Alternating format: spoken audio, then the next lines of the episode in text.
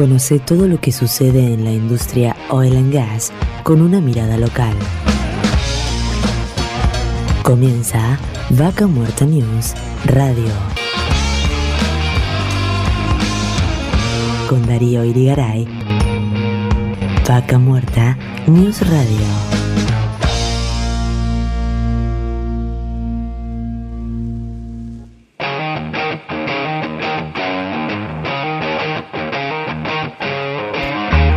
Hola, hola, hola, hola, ¿cómo andan? Bienvenidos y bienvenida una vez más a Vaca Muerta News Radio. Mi nombre es Darío Irigaray y los voy a acompañar por las próximas dos horas.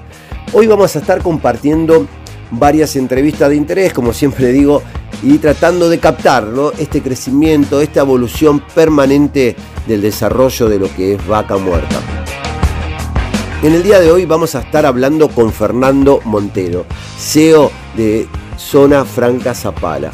Este espacio que realmente va a cambiar totalmente la presencia en el mundo de Neuquén, donde va a generar esta conexión con todas las zonas francas del mundo y nos va a permitir relacionarnos de otra manera, brindando un abanico de posibilidades ahí, ahí en lo que es el centro de la provincia, más precisamente en Zapala, con esta conexión que va a tener a través de la vía férrea que llega hasta la zona franca, la conexión con el Pacífico y todas estas nuevas posibilidades también que se van a sumar a lo que es el desarrollo de vaca muerta que va a permitir eh, exenciones impositivas, beneficios, costos de energía más este, bajos para fomentar eh, el, impulso y el crecimiento de empresas ahí en Zapala.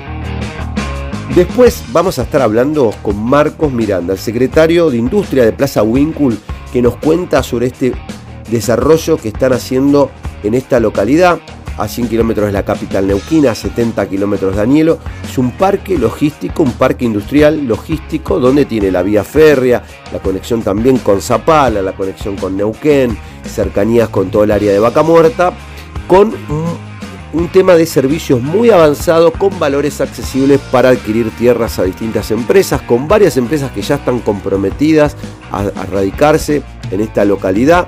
Así que bueno, muy muy interesante esta entrevista para que estén ahí, no se la pierdan. Después nos trasladamos hasta Cenillosa. Cenillosa es una localidad de como tantas que viene impactando el desarrollo de Vaca Muerta a 30 kilómetros de la capital neuquina.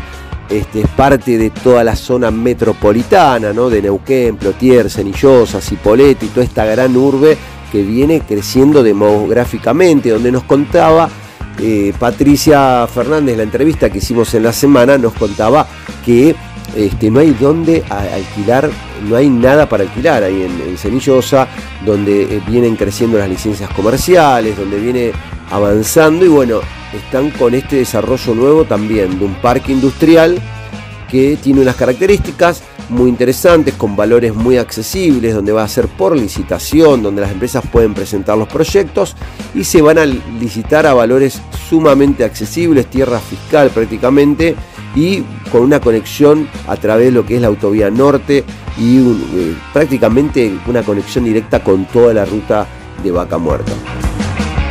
Para finalizar vamos a estar en contacto con Martín Caruncho, el director comercial de Warleaf, una pyme argentina con 16 años en el mercado que está dedicada a la inspección de equipos de izaje y maquinaria vial, así como capacitaciones de operadoras y supervisores en todo lo que es izaje, ¿no? Cuando ustedes ven una grúa, un autoelevador, bueno, esa persona tiene que estar capacitada, también los equipos tienen que estar inspeccionados por temas de seguridad. Bueno, nos va a contar todo esto que está obviamente sumamente relacionado con vaca muerta. En minutos ya arrancamos con la primera entrevista, aunque antes les quiero contar que como siempre estamos saliendo en Neuquén Capital por Radio Continental en el 88.3 MHz y también nos pueden escuchar por Radio 10 en el 98.5 MHz y nos pueden sintonizar por Radio de Plata en el 100.9. Estamos en la frecuencia del 105.3 MHz en el corazón de Vaca Muerta por Radio 10 Anielo. En Rincón de los Sauces nos sintonizan en la frecuencia del 105.5 por Radio Arenas. Y recuerde que nos pueden encontrar en Spotify y reproducir desde la primera edición del programa.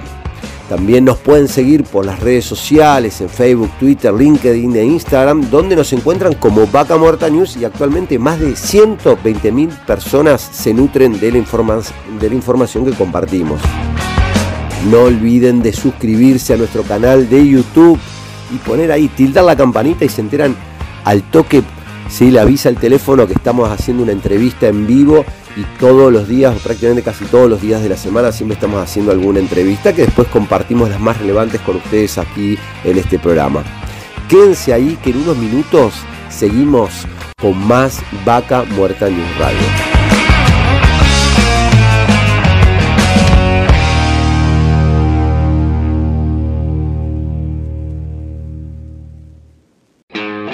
Seguimos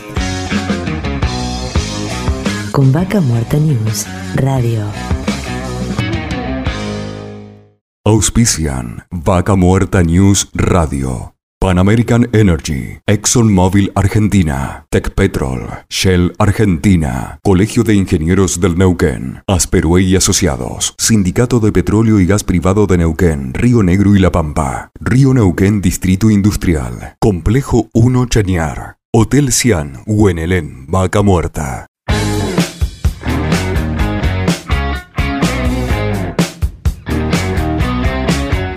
Seguimos en Vaca Muerta News y en este momento vamos a estar hablando de un proyecto que se va a concretar en breve, que es muy importante para la provincia de Neuquén, muy importante también para todo lo que es el desarrollo de Vaca Muerta. Tal es el caso de la zona franca de Zapala. Y para eso estamos en contacto con Fernando, el, CEO de Zona Franca. Bienvenido, Darío Irigaray te habla. ¿Cómo te va Darío? Buenas tardes, ¿cómo estás? Un gusto hablar con vos. Un placer tenerte hoy aquí y bueno, justamente poder avanzar, en que nos cuentes cómo estás avanzando todo este proyecto de la zona franca de Zapala. Bueno, estamos muy contentos porque ya en breve terminamos las obras.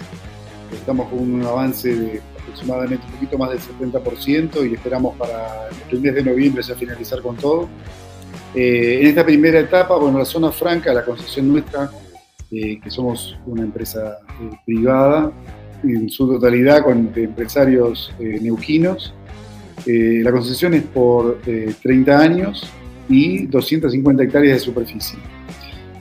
ahora desarrollamos una primera etapa de 25 hectáreas, que es la que estamos finalizando ahora, y construimos una pequeña ciudad en el medio del desierto patagónico. Hicimos, tenemos calles, tenemos 41 lotes, energía eléctrica, eh, conectividad por, fibra óptica, en fin, todas las condiciones necesarias para que una empresa pueda operar en zona franca de comercio exterior. Tenemos también el aeropuerto de Zapala a cinco minutos de, zona franca, ese aeropuerto fue renovado hace muy poquito tiempo, está funcionando.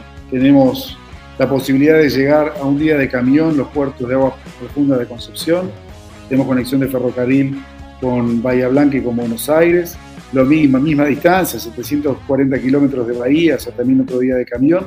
Así que es un centro realmente multimodal, donde se puede acceder tierra, eh, estamos sobre la ruta 40, tierra, aire y agua, este, muy bien localizado en el centro de la provincia. Estamos contentos. Un esfuerzo grande, es un esfuerzo grande, pero estamos contentos. Un esfuerzo que se va a ver concretado después de décadas, porque este es un proyecto que la gente Zapala viene anhelando desde hace tiempo, donde es, recurrente eh, y, ver que falta tan poco, porque bueno, hoy cómo, en qué porcentaje de avance de obra estamos y cuándo se espera eh, por fin inaugurar esto. Bueno, como te comentaba, estamos en un poquito más del 70% y pensamos ya para el mes de noviembre tener toda la obra finalizada. Y es cierto lo que decís, Darío, desde el año 96 que está Zona Franca dando vueltas en, en la provincia. Así que Sí, para los zapalinos y para los neuquinos, sobre todo para los zapalinos en particular.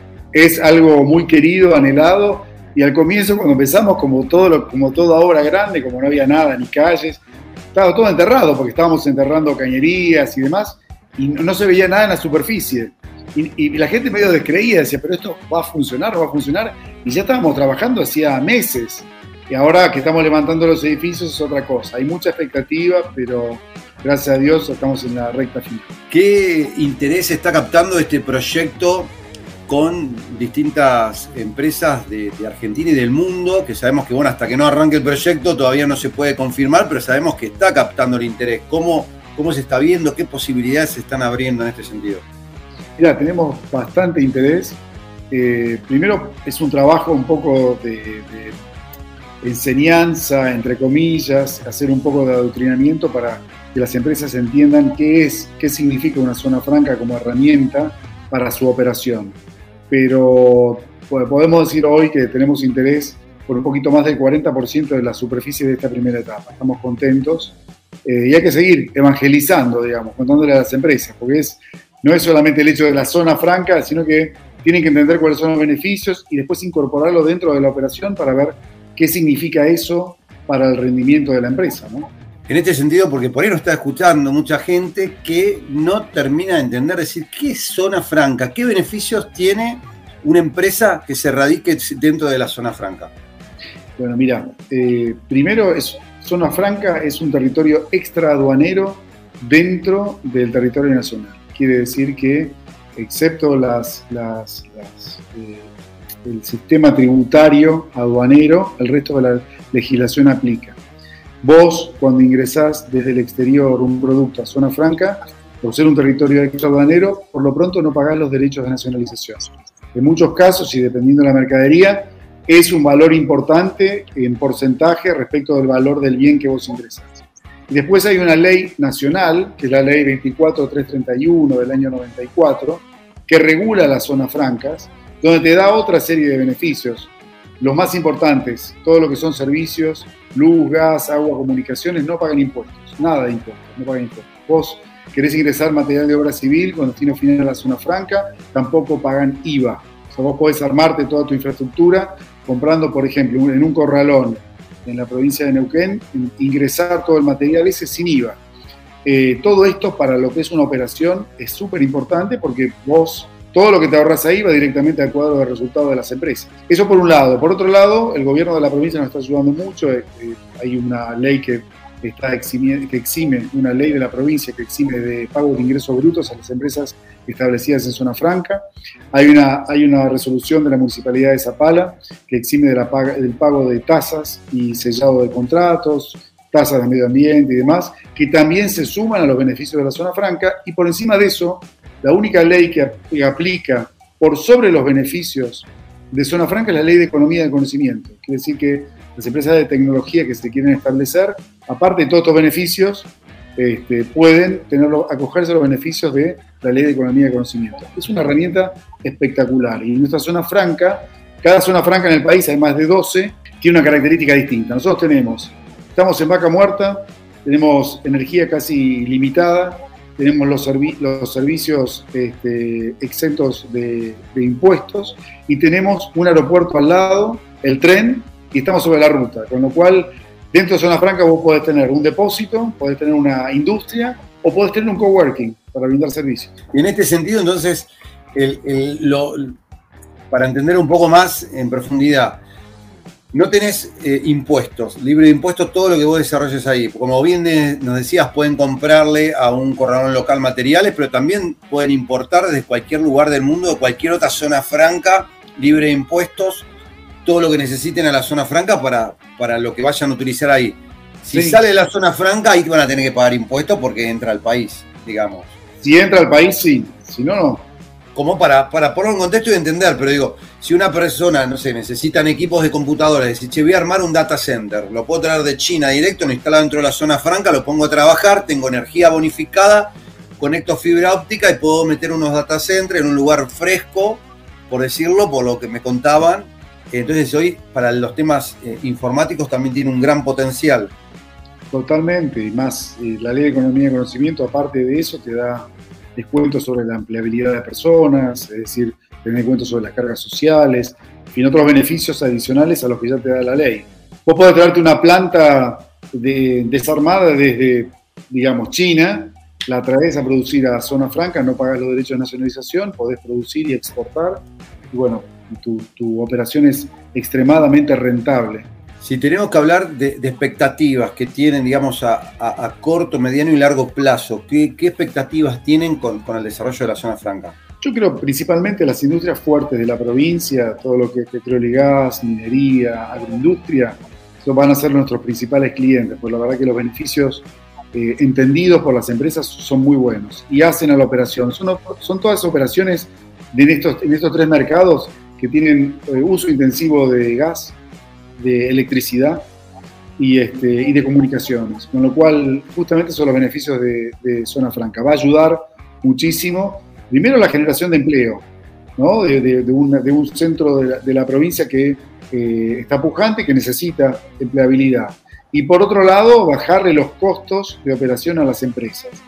Después está también el negocio de tecnología, que es un negocio espectacular que estamos tratando de desarrollar ahora también, por todo lo que hablamos recién, es un nicho nuevo que va a dar, nuevo para nosotros, porque cuando empezamos no lo, consideramos, pero una vez que se sumó la ley de economía del conocimiento ya lo empezamos a ver, y los chicos jóvenes ¿viste? Van, a, van a poder quedarse en Zapala, van a poder quedarse en Neuquén, porque vamos a dar una fuente de trabajo que están todos relacionados con programación, desarrollo de software, en fin, hay todo ahí un nicho nuevo, que es una industria nueva para nosotros, que queremos desarrollar y estamos realmente trabajando bastante para que eso sea así. En este sentido, ¿cuál es el beneficio concreto? Porque por ahí no termino de, contextualizarlo. Es que trabajen dentro de la zona franca y de ahí presten los servicios a, otros lugares, no teniendo impuestos, ponerle de exportación, o cuál sería, cómo sería la forma de manejarlo. Mira, primero todo lo que es el hardware. Si vos querés armar un centro de desarrollo tecnológico en zona franca, por ejemplo, ¿no? Viste que estaba bastante de moda los coworking y demás esos espacios comunes donde tenés un, montón de personas desarrollando software, tanto para vender dentro del territorio general como para exportar. Todo lo que es material, eh, todo lo que es el hardware eh, no, paga, no paga IVA, que ingresa a zona franca. La electricidad está exenta de impuestos.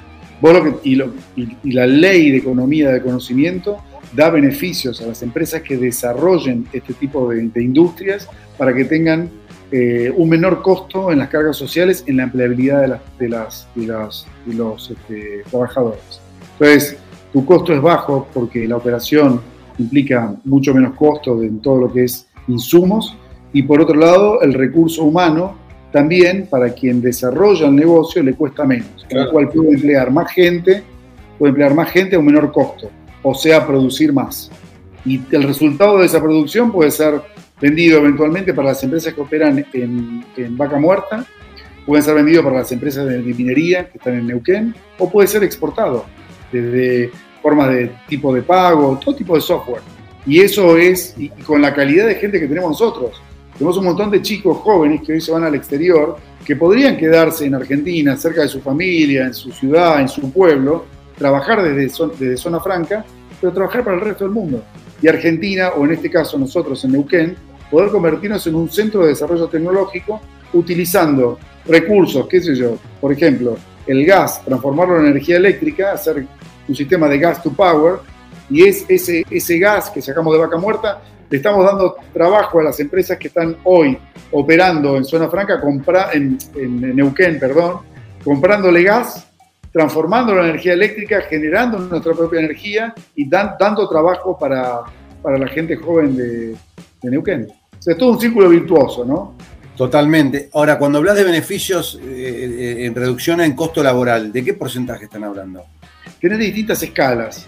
Eh, después, bueno, en todo caso, te voy a decir exactamente la ley, cuál es el número de la ley, pero hay distintas escalas, depende del volumen, el volumen de negocio, tenés escalas distintas. creo que va del, 10 al 40%, pero va todo a depender de cómo armes tu modelo de negocio no es mi especialidad, ¿no? No me, dedico al. No, no, está bien, pero digamos.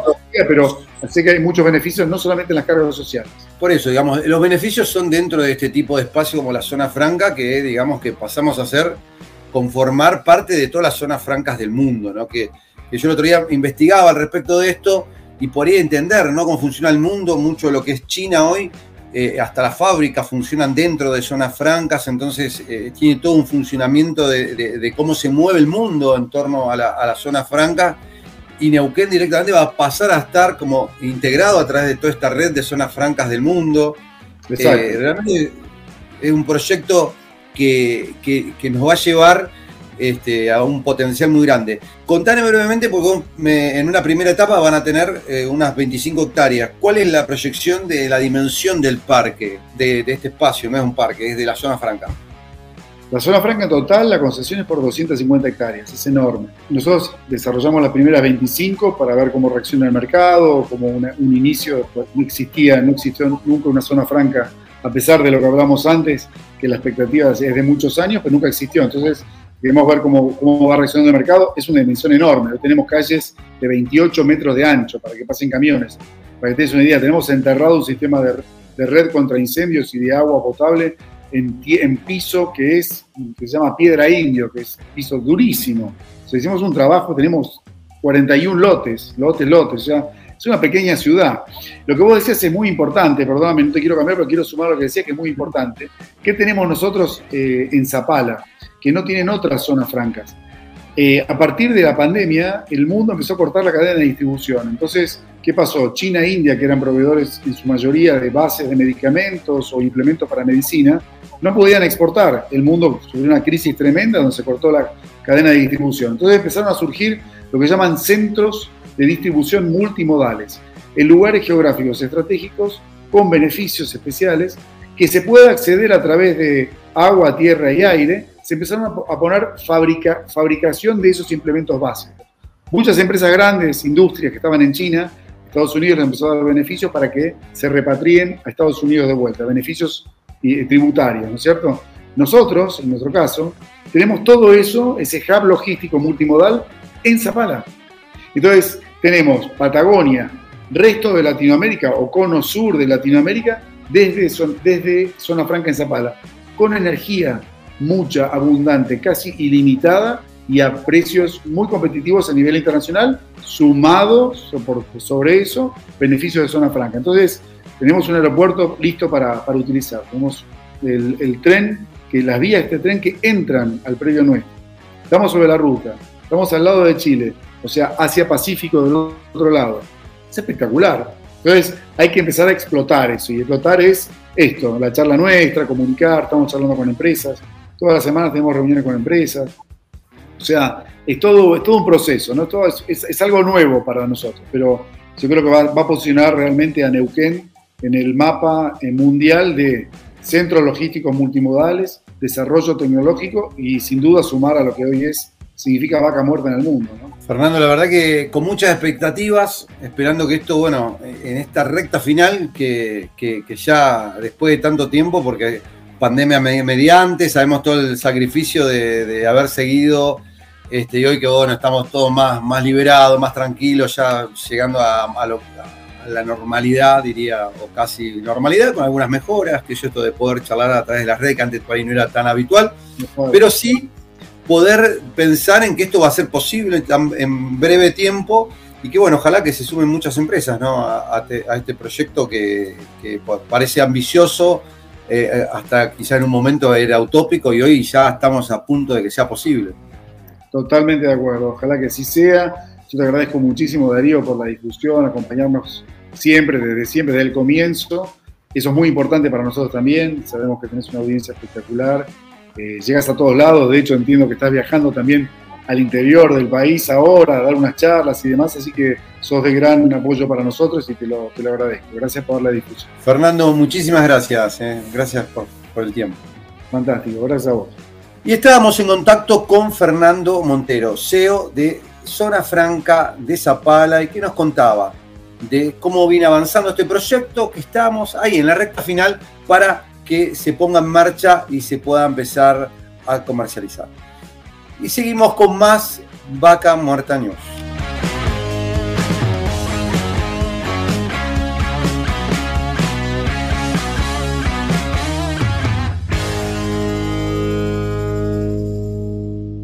Vaca Muerta News Radio. Seguimos con Vaca Muerta News Radio.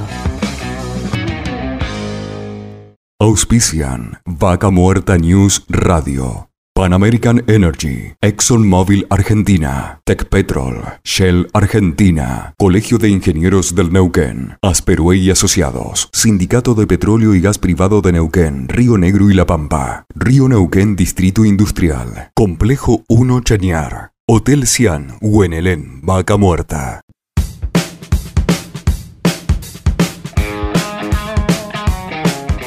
Y seguimos con más Vaca Muerta News y en este momento estamos en contacto con el secretario de Industria de Plaza Winkle, con el señor Marcos Miranda. Bienvenido Marcos, Darío Irigaray te habla.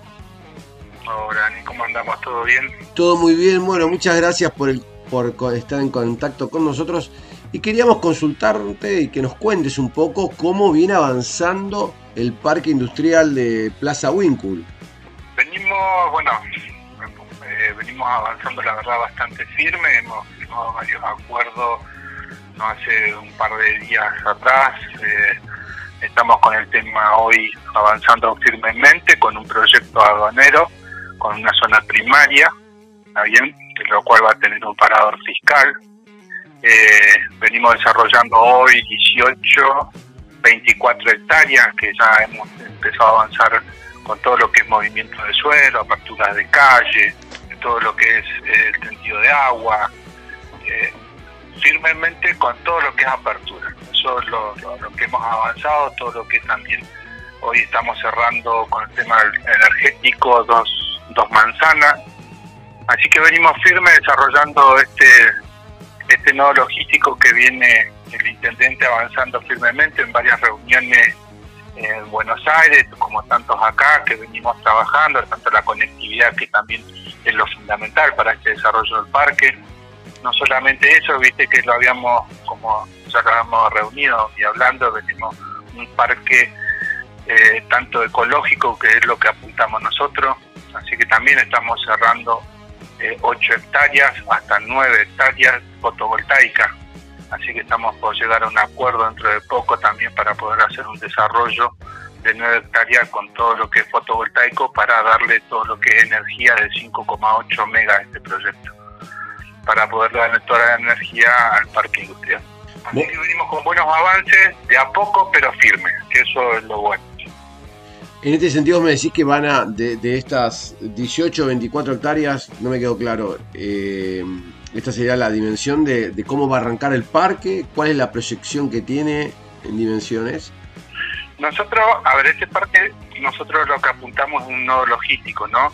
Tenemos 430 hectáreas que son industriales y tenemos 600 hectáreas, 630 hectáreas eh, agroindustriales. Nosotros empezamos con un desarrollo, que es lo que teníamos comentando en su momento, un desarrollo industrial, tanto logístico como, como siempre lo apuntamos tanto una traza ferroviaria que venimos impulsando, que viene impulsando también el intendente firmemente en Buenos Aires, con lo que es Añelo al norte patagónico, que se conecte directamente adentro del parque industrial y pueda salir por Zapala y bueno y al corredor bioceánico, ¿no? que uno lo que apunta firmemente, que pueda salir por Concepción a Talcahuano. Eh, nosotros siempre lo apuntamos logísticamente a este desarrollo del parque. Hoy avanzado con firmas, con convenios, con empresas que se van a radicar en Plaza Wincul. Tenemos en total 24 empresas y a eso es lo que le estamos sumando todos los servicios que necesitan las empresas, avanzando con estas 24 hectáreas. ¿Está bien? Bien, en este sentido, un poco para, para poner en contexto a los que nos están escuchando, Plaza Wincul se, está ubicada a 100 kilómetros de la capital neuquina, a unos 85 kilómetros de Anielo, vos corregime, y la idea es... 70 kilómetros. más cerca todavía. Y cerca pasa la, vía férrea, pasa por la parte, digamos, al norte de lo que sería la ruta nacional 22. 22. Y ahí sería armar un parque logístico, yo me imagino. Lleguen trenes, descarguen de los trenes a camiones y de ahí partir hacia, hacia Anielo o hacia el yacimiento que se necesite dentro de lo que es Vaca Muerta exactamente, uno lo apunta en ese sentido, ¿no? Que por eso venimos firmemente eh, conjunto con varios intendentes trabajando en conjunto para que también se tenga en cuenta el corredor, ¿no? El, famoso corredor bioceánico, que es el norpatagónico, que firmemente ya están las, las trazas ferroviarias, todo. Eso es lo que venimos impulsando conjunto con otros municipios más en Buenos Aires con el compañero Carlos Kotman, también con, que viene con Gustavo Suárez trabajando firmemente por este corredor. Entonces dar, a ver, no solamente de trabajar en industria, sino también todo lo que es logístico, que es lo que uno apunta para poder alimentar todo lo que es el sur de la, de la Argentina, ¿no? Así que en eso vamos, en buen puerto, con pasos firmes, que es lo que venimos haciendo, y bueno, venimos trabajando todos en conjunto, que eso es lo fundamental. Cuando vos hablas de pasos firmes, hoy, digamos, ¿cuál es la situación?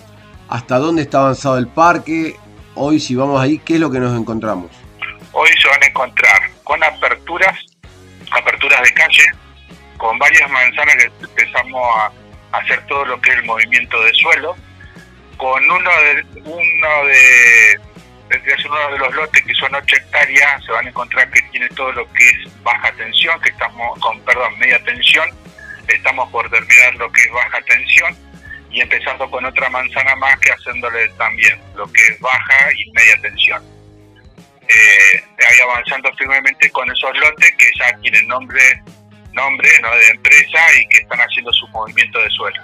Y a su vez se van a encontrar con una apertura que dentro de unos días más, que va a estar sobre eh, la ruta 22, un nuevo ingreso que va a tener el parque industrial, que ya se ha avanzado con todo lo que es apertura de calle y movimiento de suelo, donde iría todo lo que es oficina, una báscula, y ahí vendría la, aduana. Y en este sentido, digamos, hoy si una empresa quiere está interesada, dice quiero invertir en Plaza Winkle, ¿qué es lo que hoy le están ofreciendo a las empresas en, relación a dimensiones, costos? ¿Qué nos puedes contar?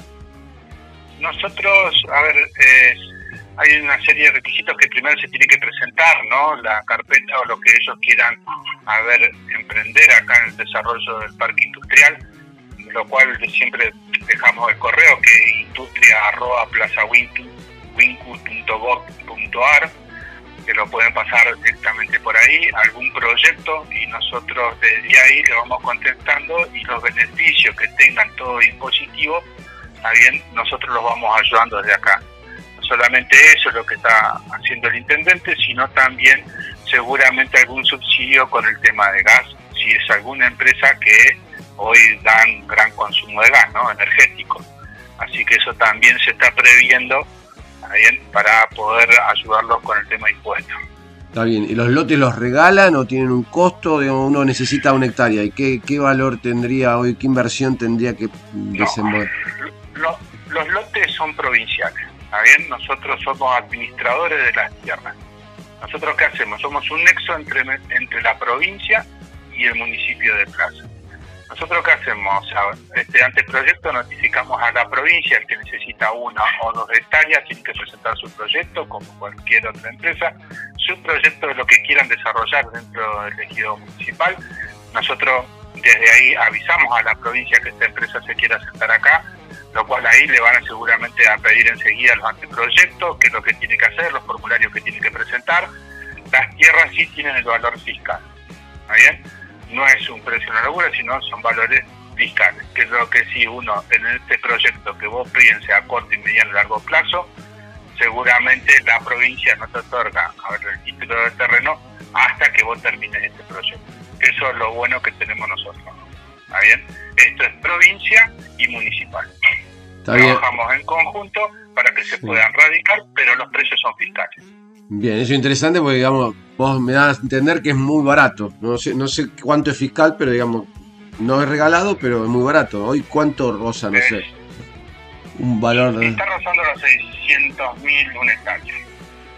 600 mil pesos una hectárea. Sí. O sea... De 600, un poco más, no más un hectárea. Claro, o sea, un valor muy, muy económico. Ahora, ¿eso es con servicios o sin servicios? Después hay que sumarle... La, no, después hay que sumarle todos los servicios, está bien, de lo que nosotros vamos haciendo, tanto cordos cuneta, porque después se vienen todos los famosos cordos cuneta, asfalto. Nosotros hoy lo vamos a entregar. La idea es entregarlo urgente con energía y agua. ¿Está bien? Eso se lo cobraremos nosotros por impuestos. Después vendrá todo lo que es cordón cuneta y asfalto, lo que necesitas, que es lo que se va a necesitar dentro del parque, ¿no? También está proyectado, nosotros estamos con el tema de hacer, eh, bueno, dentro de esto del proyecto nosotros metimos un proyecto muy grande dentro del RENTI, que es una planta de gas que es para alimentar las 430 hectáreas. O sea que eso también está firme y ahí estamos esperando, bueno, eh, el avance de esto para poder empezar con el tema de la planta de gas. Recién nos decías que iba a haber 430 hectáreas destinadas con, para el tema de industria y 630 para agroindustria. En este sentido, ¿qué, qué es eh, la parte de agroindustria? ¿Qué es lo que, que están eh, viendo, previendo? ¿Qué es lo que eh, a quienes interesa Nosotros captar? Estamos trabajando todo lo que es desarrollo y producción con Facundo López Raggi, que venimos trabajando y impulsando un desarrollo de hoy, de desarrollar nueve hectáreas para poder bajar un módulo de hacer todo lo que es hidroponía.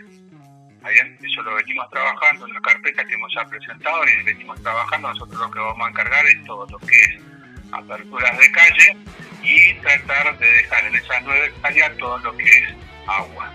Para que puedan tener el acceso a agua. Y ahí estaremos bajando, seguramente él estará bajando con algún módulo provincial, pero para trabajar lo que es hidroponía. En el caso de la hidroponía, eh, entiendo que también necesita gas en invierno. Exactamente, y nosotros lo bueno que dentro del parque justo tenemos gas. Eso pasa justo, no sé si te conoces bien, nosotros justo tenemos el gasoducto abajo, queda abajo del parque industrial. Sea que el privilegio que tenemos es que tenemos todo, tanto los oleoductos que pasan de refinería a Chapacó, como también el gasoducto. O sea que eso es lo bueno y tener conexiones cerca y primarias ahí al lado, ¿no? Que uno pueda hacer la conexión de gas y alimentar todo esto. Me pregunto en, en- en- cómo, cómo están financiando este proyecto, digamos, porque obviamente que todo lo que es la inversión de, de electricidad y bueno, desde la apertura de calles, todo tiene un costo hoy. eh, ¿Con qué recursos cuentan? Hoy con los recursos nosotros lo está trabajando muy firmemente el intendente, con recursos tanto INIM, ¿está bien? Y municipal que lo está ayudando firmemente hoy el intendente, ¿no? Y esperando desde Nación a ver si podemos sacar este crédito no reintegrable por el tema de la planta de gas, ¿está bien? Que necesitamos urgente, ¿no? Necesitamos urgente para alimentar todo lo que es las 430 hectáreas. Pero hoy, hoy, inversión netamente municipal. Por ahí, para los que nos están escuchando, el ENIM es eh, este ente autártico intermunicipal que es entre Cutralcó y Plaza Winkle, que eh, perciben todos los meses una abultada suma de dinero desde el mangrullo. Vos corregime si no me equivoco. No, está bien. Sí, sí. Y bueno, y eso es lo bueno que podemos hacer algunos recursos, que tanto que van para la ciudad, algunos recursos para poder desarrollar, que a ver, todo lo que se desarrolla dentro del parque lo viene haciendo firmemente el intendente, ¿no? ¿Qué otras eh, ofertas, digamos, tiene Plaza Winkle? Sabemos que hay refinerías, sabemos que tiene una interconexión hacia el sur con la ruta 17, hacia el norte hacia Vaca Muerta. Hay producción ahí también este, local de, hidrocarburos con distintas áreas que son más convencionales, no tanto con lo de Vaca Muerta, pero digamos, tiene un gran potencial, eh, particularmente alrededor mismo de la, de la ciudad. Digo, no, no, hoy, ¿cuáles serían las industrias que están pensando que se podrían radicar ahí en este gran parque industrial? Mira, nosotros hace, venimos hablando y viajando, ¿no? Que hemos cerrado con Catán más todo lo que es logístico, ¿no? Que un gran problema siempre el tema de las rutas que hoy también eh, si vos te vas desde Neuquén Capital y lo que está pasando hoy por el corredor del Cinco Salvo, todo, eh, como que se perjudica muchas veces las empresas eh, por el tema del tránsito. Entonces, ser una alternativa logística para algunas empresas, que es lo que se están radicando acá. Mayormente todas las que se están viniendo son todas logísticas, ¿no? Eh, como Trachemical, una empresa que ya viene trabajando muy firmemente en la zona, pero bueno, la parte logística a ellos hoy les sería más liviano irse por ruta 17 y no por Neuquén Capital. Entonces, eso es lo que le va a brindar un servicio, no solamente eso, como lavadero, como cambio de algunas empresas que se vienen para poder darle el servicio también a los camiones, o de, todo tipo de índole, ¿no? Porque también ahí dentro de las primeras áreas que se están dando, una de las lotes también viene una empresa de catering, otras empresas que son de acá locales, eh, Cruz del Sur en este caso, por el tema de la logística pero a ver, viene de todo un poco. También se está tratando de abrir una empresa, lo que es membrana, por el tema de todo lo que es petróleo, entonces todo lo que es y venir a procesarlo y trabajarlo desde acá. Entonces, a ver, logístico y un poco de servicio, que es lo que se aliviana y en estos corredores que uno viene trabajando de que queda también a 70, no es que queda muy lejos, sino estamos hablando de 60 kilómetros en ruta 17, que es mucho más liviano, no es tan transitada. Entonces, en eso también beneficia a muchas empresas. Poder trabajar, pero más tranquilo y menos tránsito. Marcos, te agradecemos mucho toda la, información. Esperamos que esto siga avanzando a paso firme. Y bueno, lo, iremos este, siguiendo de cerca para ver cómo va evolucionando. Buenísimo, lo que ustedes quieran, cuando quieran, vengan a visitarnos, los invitamos también sé que ustedes son unos medios muy importantes para Neuquén Capital y bueno, para nosotros lo que es industrial. Así que sería bueno que vinieran, los invitamos cuando quieran y se acerquen a compartir con nosotros una buena chamba y, comentar todo esto lo que venimos desarrollando, que algunas veces por X motivo por viaje no siempre no lo podemos ocultar, pero sería bueno que ustedes vinieran con nosotros y compartir algo, ¿no? Siempre porque está bueno compartir, ¿no? Está compartir, que eso es bueno y, bueno, y esperarlo a ustedes para que vean el desarrollo que uno viene haciendo y trabajando firmemente desde acá de Plaza Wing. Perfecto, Marcos, no va a faltar ocasión que vamos a estar ahí, eh, como tantos lugares que vamos recorriendo en la zona y conociendo un poco cómo va creciendo ¿no? todo esto y cómo va impactando en todas las localidades este desarrollo tan importante que es Vaca Muerta. Así que seguramente no va a faltar ocasión que nos, estemos encontrando. Desde ya, mil gracias y bueno, estaremos en contacto. Gracias a vos, Marcos, es un placer. Y estamos en contacto con Marcos Miranda, secretario de Industria de Plaza Winkle, que nos contaba un poco todo cómo viene este desarrollo tan importante del parque industrial de Plaza Winkle. Y seguimos con más Vaca Muerta News.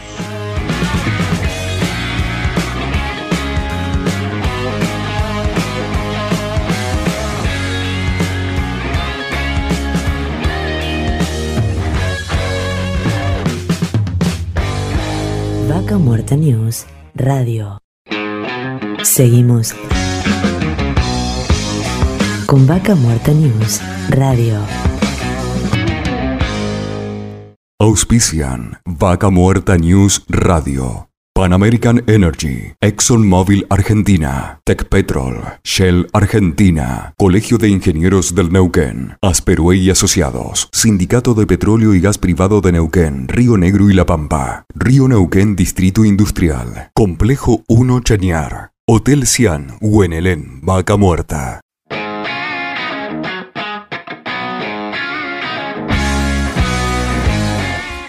Seguimos con más Vaca Muerta News y hoy vamos a recorrer, como siempre hacemos, toda la región y llegamos hasta la localidad de Cenillosa para que nos reciba su intendente. En este caso estamos con Patricia. Bienvenida, Darío Irigaray te habla. Hola, ¿qué tal Darío? Muchas gracias. Un placer tenerte hoy aquí y que nos cuentes un poco cómo, cómo está la actualidad de Cenillosa y cómo sabemos que va impactando todo este crecimiento que se va viviendo en la región y obviamente también pensando en un poco el futuro de, todo lo que va aconteciendo en la región. Sí, estamos eh, trabajando bastante en todo lo que es, eh, bueno, desde que iniciamos hace más de dos años y medio, todo lo que es este, un ordenamiento y con ejes fundamentales como la producción, lo industrial, este, aparte de lo social, de, parte del ordenamiento, eh, este, y un poco eh, guiándonos y, haciendo un plan de trabajo. ¿no? En estos días, eh, precisamente en el día de mañana, vamos a realizar una reunión presentando a nuestro parque industrial que venimos también en esto, trabajando en esta planificación este, hace ya dos años, en el que lo vamos a presentar para poder lograr el acompañamiento del sector este, privado como para poder desarrollar y creyendo y, estamos convencidos de que va a ser una forma de eh, hacer lograr el crecimiento para nuestra ciudad.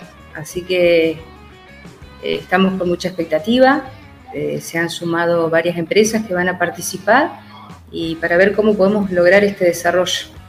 ¿Cuáles, son hoy un poco las expectativas que tienen a, a mediano y largo plazo para este parque industrial, porque obviamente hay que desarrollarlos, contarnos también cómo está el estado actual y qué es lo que se viene.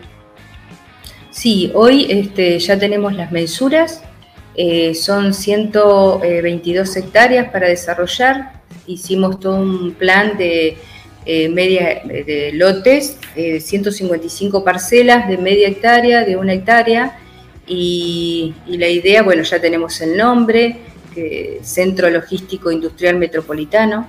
La idea es ir armando por etapas, en algún momento este, transformarlo en eh, mixto, eh, o sea, que tenga la participación en todo lo que es administración y organización pública-privada.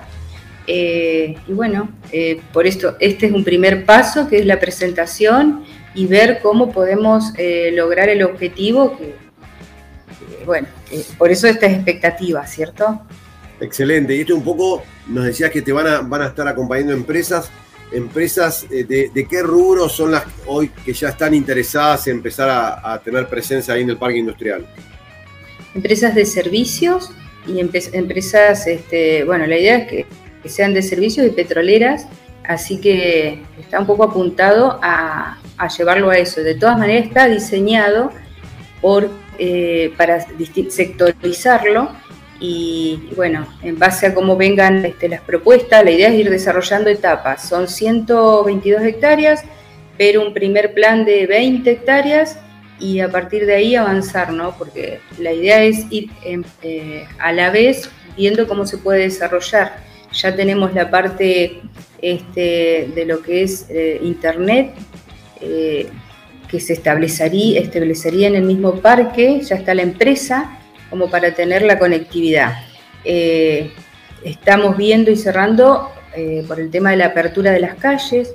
Tenemos un centro de disposición que de las ciento, quedarían 122 hectáreas porque al final estamos también proyectando un centro de disposición final para que poder modificar todo lo que en el lugar que se ubica hoy, o se ubica hoy el, actual este, centro, ¿no? Yo creo que va a ir surgiendo a partir de ahora la forma. Hoy tenemos la planta transformadora que si Dios quiere el año que viene se está inaugurando, que está, está construyéndose ahí mismo, donde se va a repotencializar la ciudad y está en el mismo predio del parque industrial. Tenemos autorización ya para la construcción o para algún proyecto o empresa que, que, venga con lo que es una estación de servicio. O sea que está muy bien planificado un poco para los que nos están escuchando y no tienen idea dónde queda Cenillosa, que por ahí le podemos decir, está a unos 30 kilómetros de la capital neuquina, hacia la cordillera, pero bueno, qué mejor que vos nos contextualices no solo dónde está Cenillosa, dónde estaría ubicado este parque. Eh, bueno, eh, sería en el ingreso a la ciudad para, este, ¿cómo te explico? Eh, hacia el lado de Bardas o donde está Capex, sería parte de, lindante con todo lo que es las tierras de CAPEX hacia este, el lado derecho cuando viene uno de Neuquén, ¿no? Eh, ¿Va a tener conectividad con la autovía norte, digamos esto directamente desde ahí de CAPEX? ¿Sería un poco ingresar por ahí, en esa sección, esa zona? Yo creo que en algún momento, hoy hay una conectividad, obviamente que está como camino de tierra, pero sí se puede ingresar por allá. Este, bueno, pero yo creo que a medida que pasen los años se va a ir desarrollando.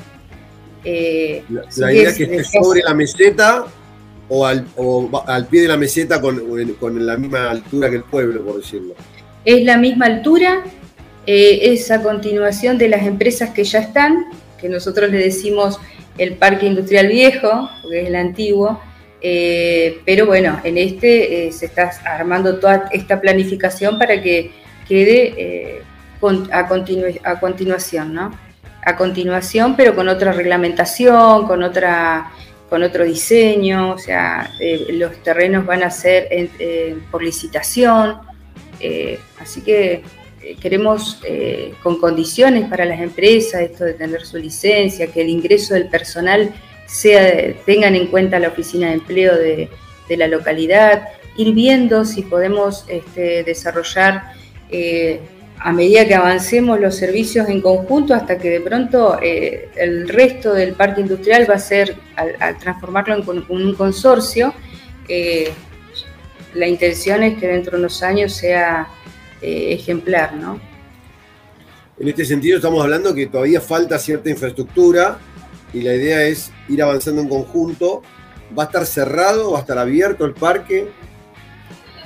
Eh, en principio, ahora, hoy está abierto. La intención es ir cerrándolo, por eso y presentar mañana, en el día de mañana, este, cuál es la planificación que se tiene que ir cerrándolo, mostrar este, exponer las calles que tiene, cómo está el diseño, con las entradas, el tamaño de las calles, que tiene que también hacerse un estudio, porque entran camiones, tiene que haber el estacionamiento, o sea, eh, todas esas cosas que parecen que no son nada, pero se tienen que tener en cuenta.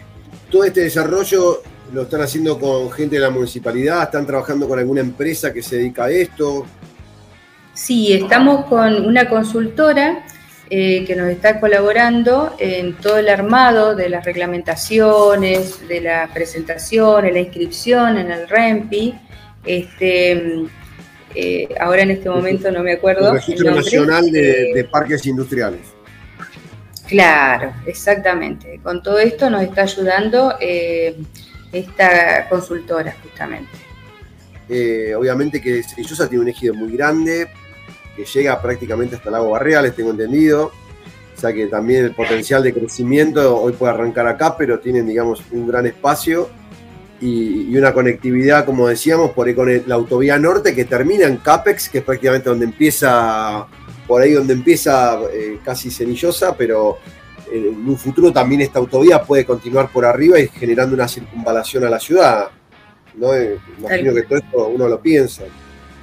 Sí, sumado a que eh, es el, nosotros no queremos decir el portal de ingreso hacia la Patagonia, pero de alguna manera confluyen las dos rutas que van hacia el sur, por acá por Cenillosa, ¿cierto?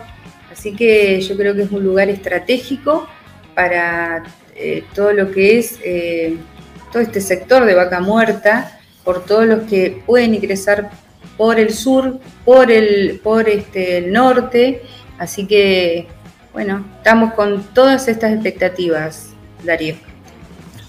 Seguramente nos van a preguntar y hoy el tema del desarrollo inmobiliario es muy importante y hay muchas empresas interesadas de todo el país dicen, che, quiero venir a poner una pata en vaca muerta y bueno, hoy todos los municipios están compitiendo en esto, decir, bueno, yo tengo mi parque, el otro tiene su parque, uno está más cerca de tal proyecto, todo proyecto. ¿Qué valores se van a manejar? Si mañana una empresa de estas 155 parcelas que nos contabas ¿Qué, valores o qué inversión debería hacer una empresa que, esté interesada en esto?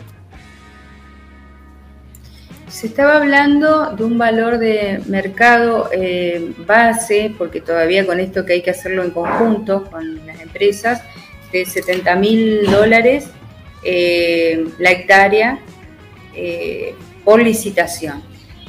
De todas maneras, yo creo que a medida que se avance con todo lo que es servicios y todo, va a ir aumentando, pero en esta primera instancia sería como un valor base, como para decir, podemos arrancar, iniciar y darle forma a algo que quizás después, dentro de unos años, las empresas que vengan ya van a tener un parque industrial con todo lo que puede tener. Para, para dejarlo hoy en este momento, por ahí para los que no estén escuchando, ¿los dólares son oficiales argentinos o dólar blue? Valor de, este, oficiales, es como para tener este, ah, este por eso estamos hablando, para llevarlo dólar blue, que por ahí el mercado inmobiliario se maneja en dólar blue, la mitad, 35 mil dólares, digo, para que quede grabado a dólar blue, que por ahí es el parámetro del, sector inmobiliario. Entonces sería aproximadamente la mitad, porque hoy el oficial está a 150 pesos. Eh, como para tener esa referencia, es un valor súper eh, razonable, digo, para los valores que se están manejando hoy en los parques por una hectárea. No es media hectárea ni un cuarto de hectárea, es lo que, Es lo que se estuvo hablando este año por una cuestión de, primero, la falta que, tenemos que hacerlo y darle un empuje con todas las empresas y después este, ir modificándolo eh, y comparándolo con otros parques industriales, ¿no? Lo que se está vendiendo en otros parques industriales. Es más o menos lo que la consultora por ahí que nos asesora eh, nos va ayudando a armar todo esto. Seguramente eh, eso será, se va a ir viendo y obviamente que el tema de los servicios es clave. Hoy cómo están con, la, con las posibilidades de, energía eléctrica, de gas, nos decías de internet recién, pero en el caso de energía eléctrica eh, hay que desarrollarlo, hay ya en cercanías tienen capacidad asegurada. Sí, la idea es ir desarrollando la parte, la parte eh, de electrificación, es lo que te decía. Tenemos eh, la planta que están repotencializando la ciudad justo ahí, en ese lugar. el gas hay que acercarlo, y, todo lo que es conectividad, eh, la empresa se va a establecer adentro del mismo parque industrial. ¿Se puede conocer cuál es la empresa que, estaría interesada con el tema de Internet? Sí, mañana eh, no tengo acá la lista, mañana vamos a ver las empresas que ya han confirmado la presencia y vamos a ir eh, charlando. De todas maneras, en estos días no, te preguntaba el tema de la... que, por ejemplo, la, empresa de internet, decía, eh, que vos me decías que ya estaba confirmada la empresa de, ah, servicio de internet. Eh, Neunet creo que es. Sí. Bien, bien, bien, bien. O sea, ya hay un compromiso porque hoy es fundamental también ¿no? el tema de, conectividad digital. Eh, así que bueno, un gran potencial ahí. ¿Cómo, ¿Cómo, están viendo este, cómo viene impactando el desarrollo de vaca muerta en la ciudad. un dato que por ahí se ven en las localidades es el tema de licencias comerciales. Vienen subiendo, vienen abriendo negocios. ¿Cómo, cómo está la actividad de la ciudad? Sí, la actividad este, se están reactivando. Me acuerdo del año pasado que llegaban muchas bajas eh, de licencias comerciales. Ahora se está reactivando nuevamente. Incluso este, eh, de empresas que el otro día justamente nos pudimos reunir con Tecpetrol, que ellos tributan acá o, por lo menos hacen convenios y acuerdos de pagos, de tasas, eh, que, lo que lo, que les exigimos y les pedimos, que las de servicios también sean inscriptas y vengan a tomar su licencia comercial porque justamente están haciendo su actividad comercial dentro del ejido.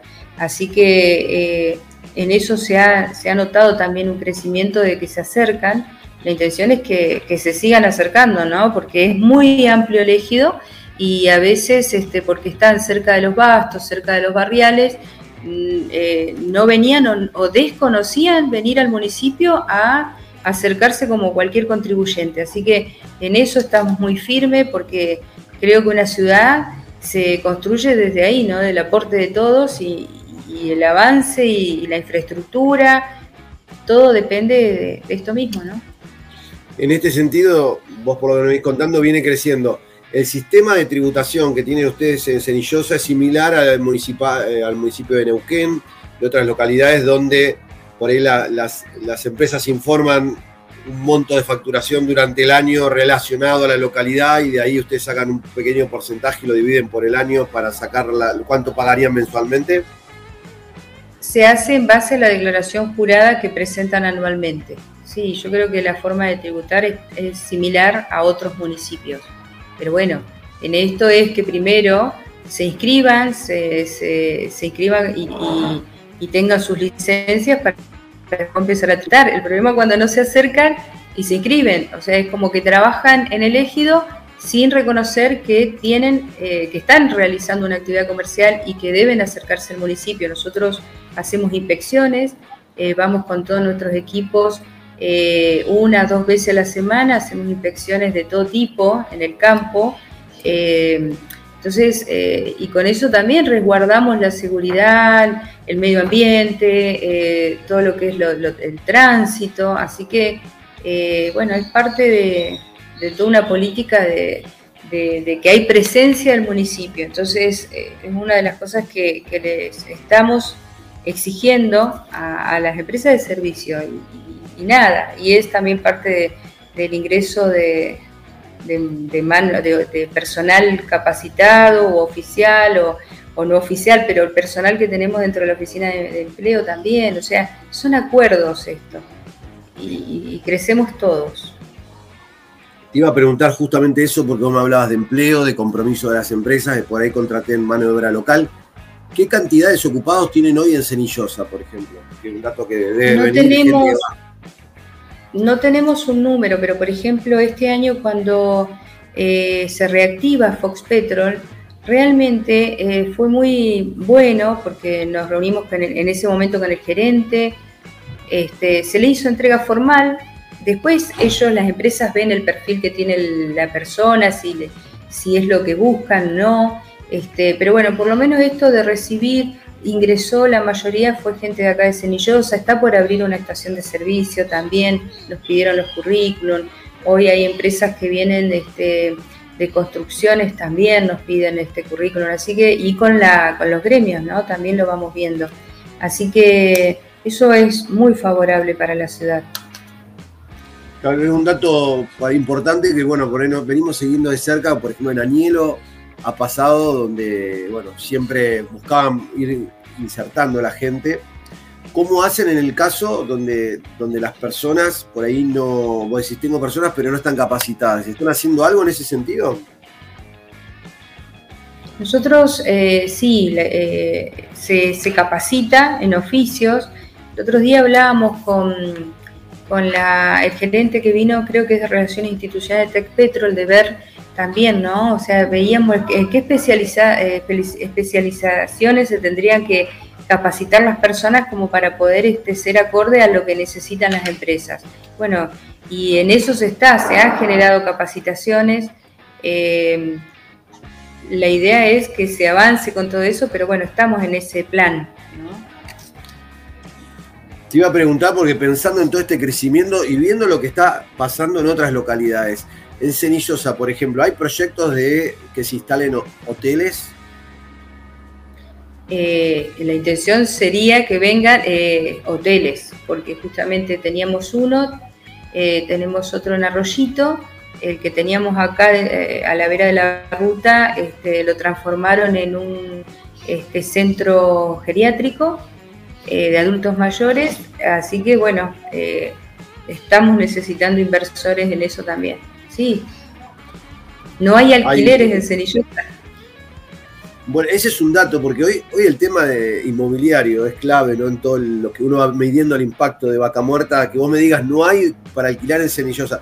Esto también complica a la gente de Cenillosa, que por ahí tiene un sueldo acotado, que no es de la industria petrolera, que de repente al no haber empiezan a subir los valores. Hoy, ¿qué cuesta alquilar, no sé, una pequeña casa dos ambientes, no sé, lo más chico que se pueda conseguir. y yo creo que una casa debe estar 40 mil, 50 mil, tampoco son muy elevados los montos. Y aparte no se encuentra, no hay.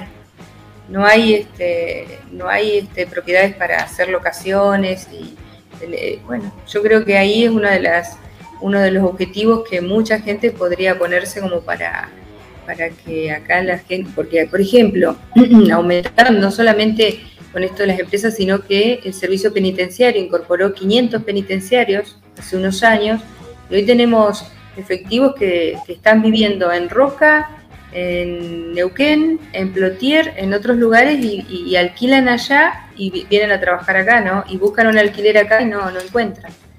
Así que... Bueno, ahí, eh, para ir para los que están escuchando, hace un minutito habías mencionado Fox Petrol, quería retomar con eso. Petrol es una refinería. ¿Cuándo va a estar eh, en funcionamiento o abierta? ¿Vos tenés información al respecto de eso?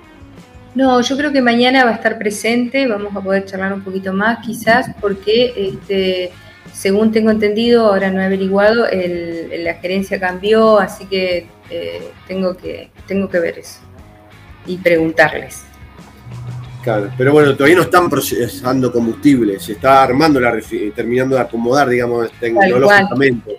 Tal cual. Se espera que quizás este año se esté inaugurando formalmente y empezar a, producir este, combustibles ahí en Cenillosa. Mañana vas a estar presente seguramente, Darío. Vamos, vamos a tratar de estar ahí presente y obviamente ir siguiendo de cerca todo esto que es muy importante para la región. Patricia, te, agradecemos el contacto y bueno, eh, esperemos que, que siga creciendo Cenillosa. Muchas gracias, Darío. Muchas gracias. Que estén muy bien. Muchísimas gracias a vos. Y estábamos en contacto con Patricia Fernández, la intendenta de Cenillosa, que nos contaba sobre la actualidad, sobre lo que se viene, sobre este nuevo parque industrial que lo van a estar inaugurando en estos días, donde se, van, a hacer, haber licitaciones y ya nos adelantó que va a haber la posibilidad de adquirir una hectárea desde alrededor de 70 mil dólares oficiales, unos 35 mil dólares, este, digamos, que se manejan en el mercado inmobiliario en la región. Y seguimos con más Vaca Muerta News.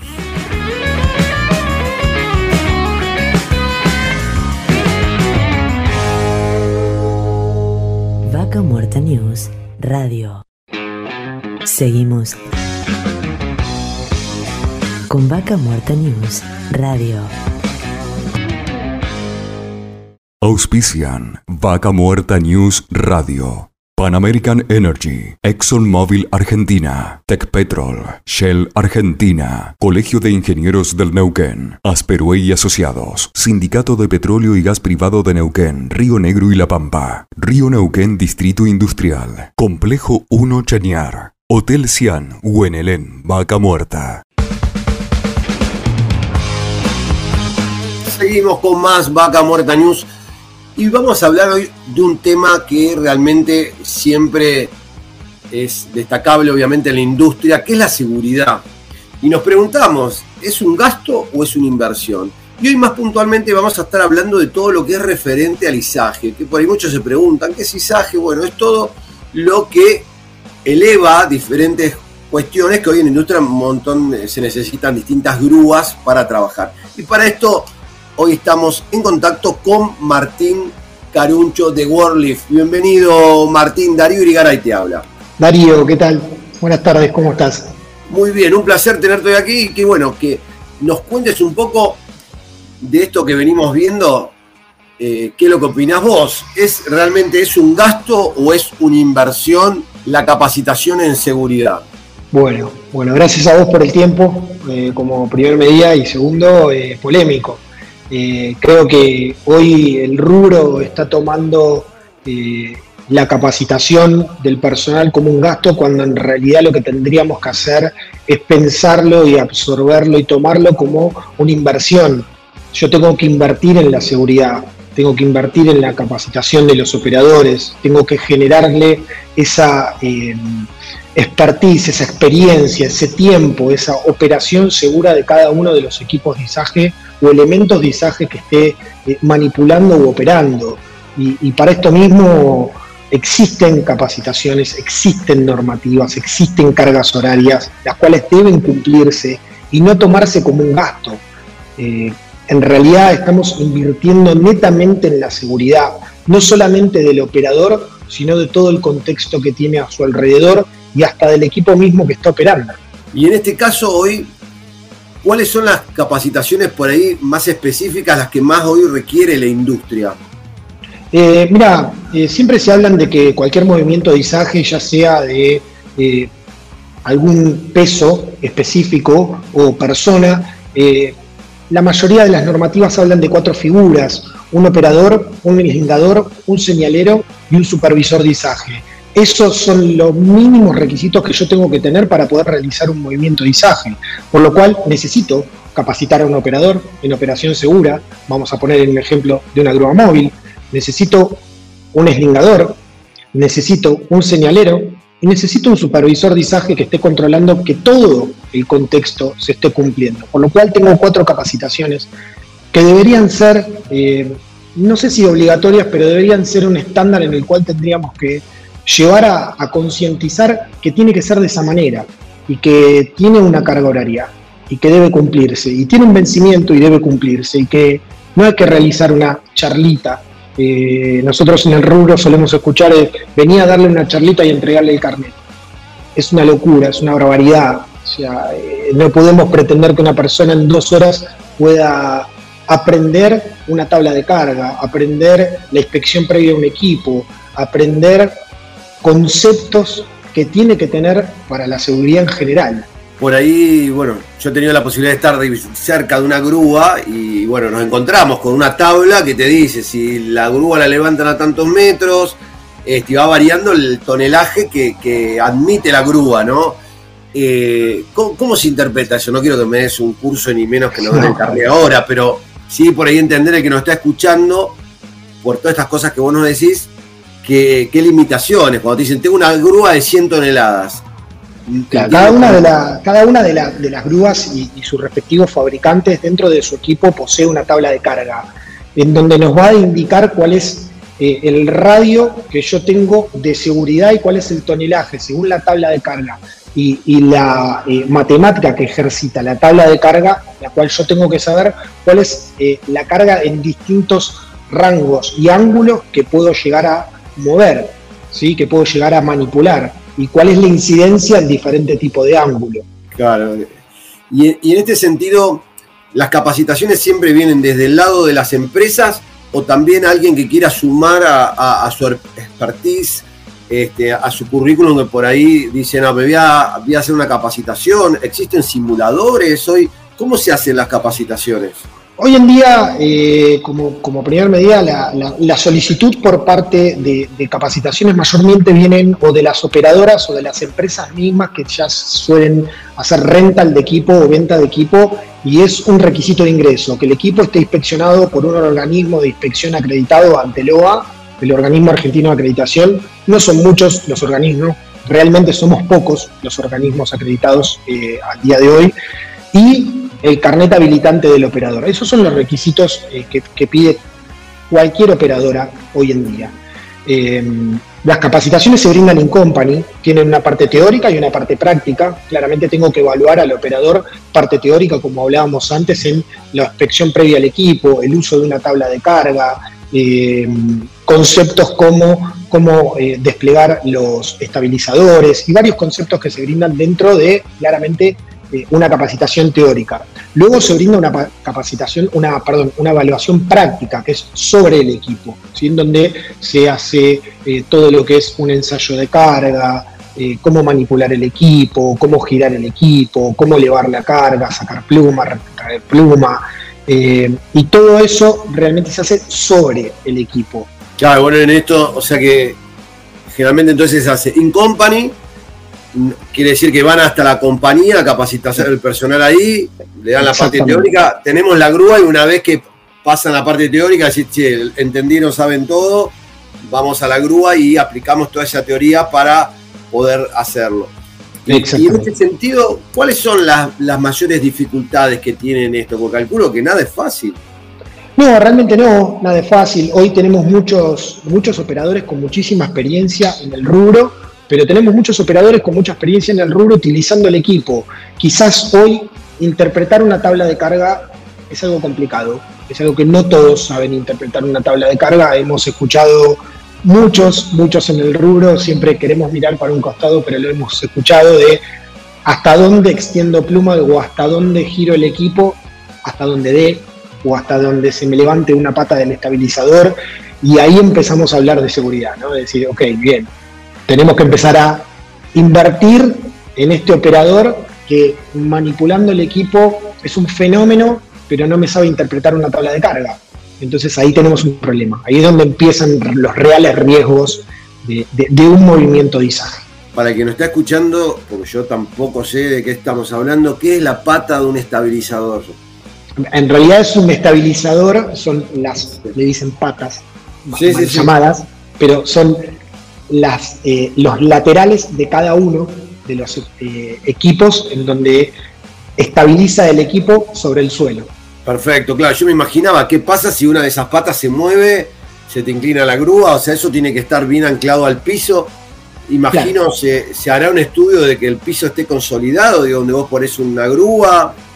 Es otra de las partes, es otra de las partes que, incluyen una capacitación, ¿no? El análisis del suelo, si el suelo lo tengo blando, hay unos em, soportes que se eh, ponen bajo los estabilizadores para generar una, base específica si es que la base no, está firme. ¿sí? Yo te lo estoy tratando sacando de lo normativo para llevártelo a las palabras normales, porque si no es, medio complicado que, lo Todos los que nos están escuchando desde la señora que está en la casa entienda, porque se imagina una grúa, pero bueno, viene la pata, en vez de apoyar en un circulito, lo extienden eso para que tenga una mayor superficie para poder, eh, digamos, tener un mejor apoyo. Exactamente, yo no tengo los estabilizadores desplegados y, sobre el suelo firme es muy factible que ya tenga un problema, que tenga un accidente. Te había preguntado, pero bueno, ¿todas las capacitaciones en Company o existen simuladores para esto? Porque hoy tenemos simuladores de todo tipo en la industria. Existen simuladores, existen simuladores. De hecho, nosotros tenemos un simulador en, Buenos Aires. Nosotros disponemos de siete bases eh, estratégicas en todo el país de las cuales una, bueno, es acá en, Neuquén, en el cual atendemos todo lo que es Comahue, pero existen simuladores en la Argentina, hay varias empresas que tienen simuladores. Eh, nosotros tenemos un simulador de, de, autoelevador, el cual eh, utilizamos muchísimo. Hoy en día los simuladores y la inversión en simulador eh, creo que debería ser la inversión a futuro, ¿sí? Para que nosotros podamos hacer escuela, cosa que no hay, escuela de operadores. Hoy, hoy un operador eh, se sube un equipo sin saber y aprende por uso y costumbre, porque alguien le enseñó, por cómo se opera, por subirse al equipo, no, no, no hay realmente. Para el que lo está escuchando, donde dijiste autoelevador, ¿sería como un Zampi de esos montacargas? Exactamente, exactamente, un Zampi. Sí, ¿Eh? un Zampi. Un Zampi. pero digo, en la jerga, ¿viste? Ahí viene el Zampi que te levanta el, el palet, te lo carga un Zampi, un Zampi, a veces le dicen montacarga, eh, tiene, tiene, tiene varios, varias jergas. El nombre correcto es autoelevador. Autoelevador.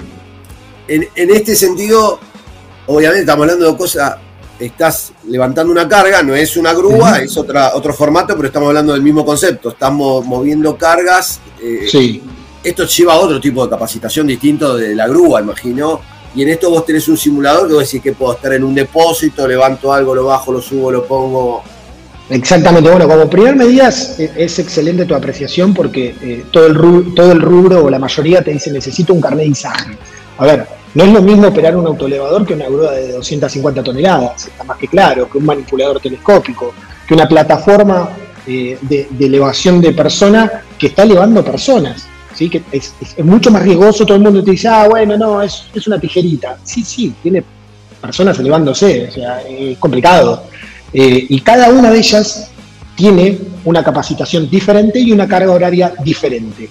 ¿sí? La mayoría de las capacitaciones, para no hacerlo tedioso y, hacértelo largo, la mayoría de las capacitaciones en un modo inicial, siendo la primera vez que toma una de estas capacitaciones, tiene una carga horaria de 8 horas. Eh, y, y, sí, efectivamente, cada una de las capacitaciones se maneja de manera diferente, se toma de manera diferente, su material es diferente porque su operatoria y su operación, para valga la redundancia, es diferente. No me quedó clara una pregunta que te la hice al pasar, pero capaz que la dijiste y te iba a preguntar si esto, eh, gente común que por ahí quiere incorporar en su currículum, puede acercarse a WorldLeaf y capacitarse o exclusivamente trabajan con empresas. No, no, no, nosotros tenemos muchísimos cursos abiertos que brindamos, los llamamos cursos abiertos por ese motivo, para que sea eh, a particulares, para llamarlo de alguna manera. Sí, acá, por ejemplo, en, Neuquén hemos dado al día de hoy creo que unos cuantos, pero los últimos dos, tres que recuerdo, uno es de supervisor de izaje, en el cual eh, es un curso superador, realmente superador, lo dieron, eh, lo han brindado los, dueños de la empresa, eh, Marcelo Molina y Sergio Paijó, en tres jornadas de, de, ocho horas, que eso es realmente superador. se ha brindado curso de eslingado y señalero, también abierto que hemos dado acá en, en, Safiar. También hemos dado revalidaciones de carnet anteriores ya obtenidos, como por ejemplo de grúa de pluma articulada, que también se brinda en una jornada de ocho horas, y hemos tenido la parte teórica acá presencial en Safiar, y, en un cliente que nos ha prestado el, predio hemos tomado la parte práctica con mucho éxito.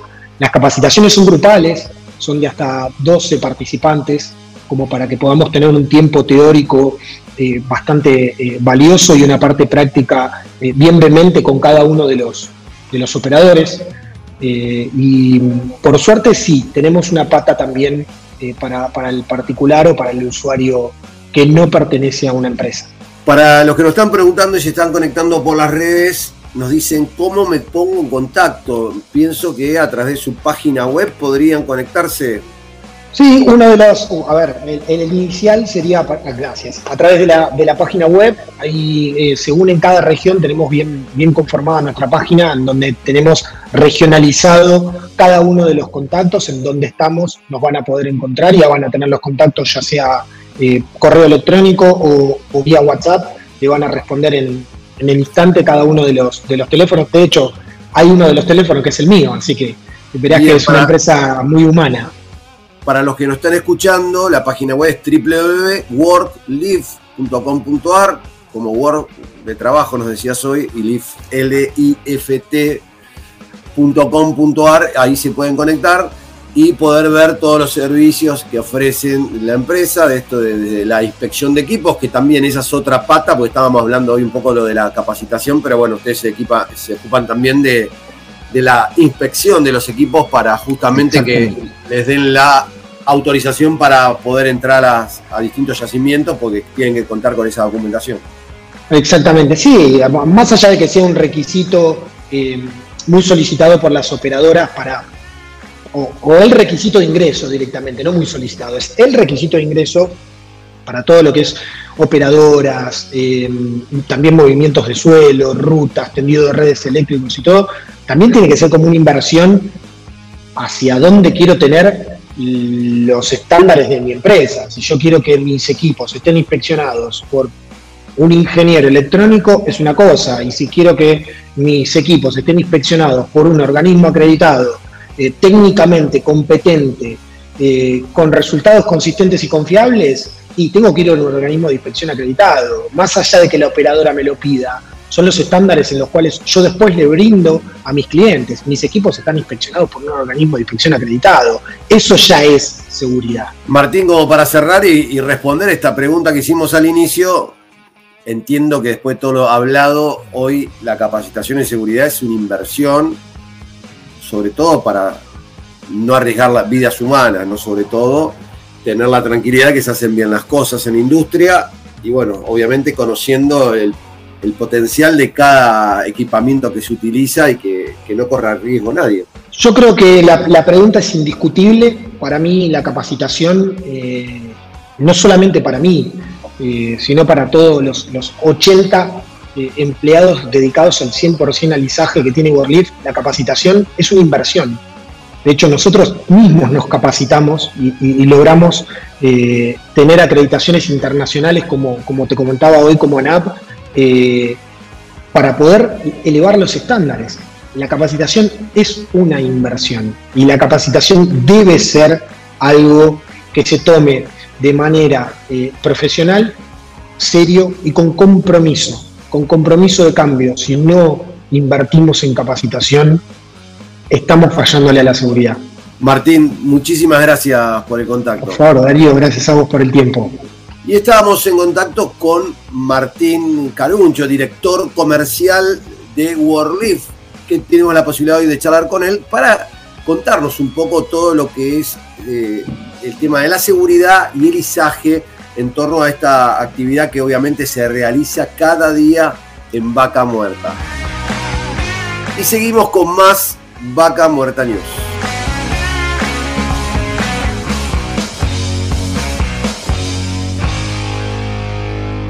Vaca Muerta News Radio.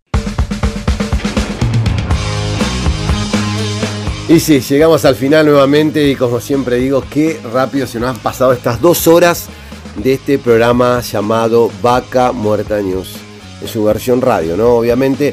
Y bueno, hoy estuvimos tratando temas muy importantes como el desarrollo de nuevos parques industriales, como el de Cenillosa y el de Plaza Winkle, con muchas oportunidades para las empresas que quieran radicarse, muy relacionado al tema logístico, al agroindustrial.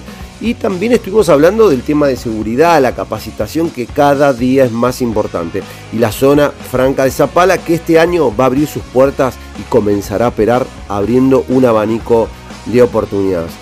Y bueno, como siempre, por supuesto, no quiero dejar de agradecer a todos los que hacen posible este programa. Ahí en los controles a Mari Carmen García en la producción general del programa. A Horacio Viascochea en la redacción de Vaca Muerta News a Juan Díaz en la coordinación general, parte de la coproducción con Grupo Récord y la editorial Patagonia Activa, a Ramiro Díaz en técnica de Radio 10, a Federico Peralta en el soporte técnico informático, a Gustavo Ajeuski, la producción de Rincón de los Sauces y Radio Arenas, a todos muchísimas gracias, a Nicolás Rodríguez en la producción de Neuquén y Radio del Plata, también agradecemos a la voz de nuestros auspiciantes, al señor Gabriel Rivera, y obviamente a todos ustedes que están ahí del otro lado, que nos siguen programa programa, semana a semana por las redes, nos escriben, bueno, más que agradecidos todo el cariño que nos mandan regularmente.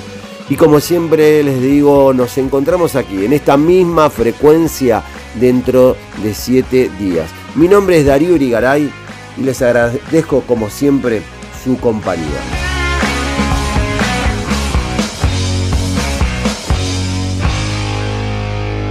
Vaca Muerta News Radio.